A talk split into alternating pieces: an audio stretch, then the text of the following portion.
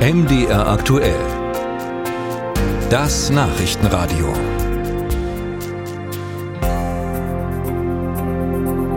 Schaut doch bitte mal, wo ihr sparen könnt. Das war so ein bisschen die hauptsächliche Anforderung an die Bundesministerinnen und Minister für ihren kommenden Haushalt. Und Familienministerin Lisa Paus will beim Elterngeld ansetzen. Die Grenze, ab der Paare zu viel verdienen, um überhaupt Elterngeld zu bekommen, die soll ein Stück nach unten rutschen von 300.000 auf 150.000 zu versteuernde Euro, also ohne Krankenversicherung und Freibeträge. Jetzt die Frage, betrifft die Kürzung nur die Reichen oder auch Durchschnittsverdiener? Und welche Effekte hätte das bei Ihnen? Sophia Spiropoulos. Eine Statistik dazu, wie groß der Kreis der Betroffenen ist, gibt es nicht. Das schreibt das Bundesfamilienministerium MDR aktuell auf Nachfrage.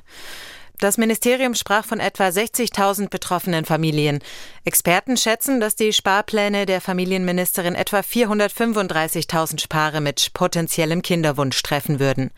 Paare, die jetzt noch Elterngeld bekommen können, bald aber vielleicht nicht mehr.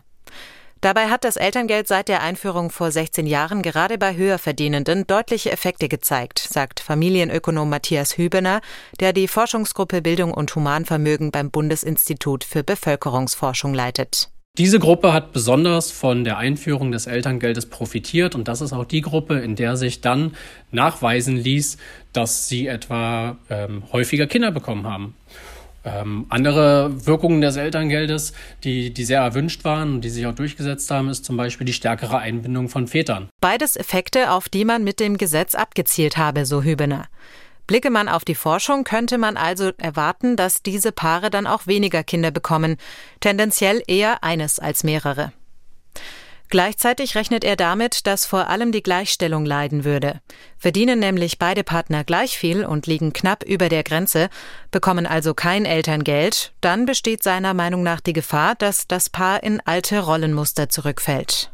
Die Person, die ein leicht höheres Einkommen hat, versucht den Wegfall des anderen Einkommens äh, auszugleichen. Sprich, der Mann wird dann wieder ähm, komplett die Erwerbsarbeit übernehmen und womöglich weniger häufig Selbstelternzeit nehmen, während die Frau ähm, die komplette Care-Arbeit dann übernehmen wird. Seiner Meinung nach sollte nicht das gemeinsame Einkommen des Paares betrachtet werden, sondern bei jeder Person individuell entschieden werden, ob und wie viel Elterngeld es gibt. Vido Geist-Höhne, Experte für Familienpolitik beim Institut der deutschen Wirtschaft, denkt an die gleiche Personengruppe, wenn man ihn nach Auswirkungen der Elterngeldkürzung fragt. Paare, bei denen beide etwa gleich viel verdienen, um die 75.000 Euro, typischerweise zwei Akademiker, die noch nicht so lange im Arbeitsmarkt sind. Eine Gruppe der gesellschaftlichen Mitte, die man nicht als wirklich reich bezeichnen könne und die man mit dem Elterngeld eigentlich unterstützen wolle, sagt er. Und mit Blick auf alle betroffenen Paare rechnet er mit folgender Entwicklung. Sehr wahrscheinlich würden die sich trotzdem für Kinder entscheiden, würden dies auch finanziert ähm, bekommen. Wir würden da nur eben Personen ähm, schlechter stellen, wo man sich die Frage stellt, ob man das möchte. Beim Elterngeld zu sparen, das sei nicht zielführend, sagt Geistöne. Wenn überhaupt, sollte man bei der Ehegattenbesteuerung ansetzen.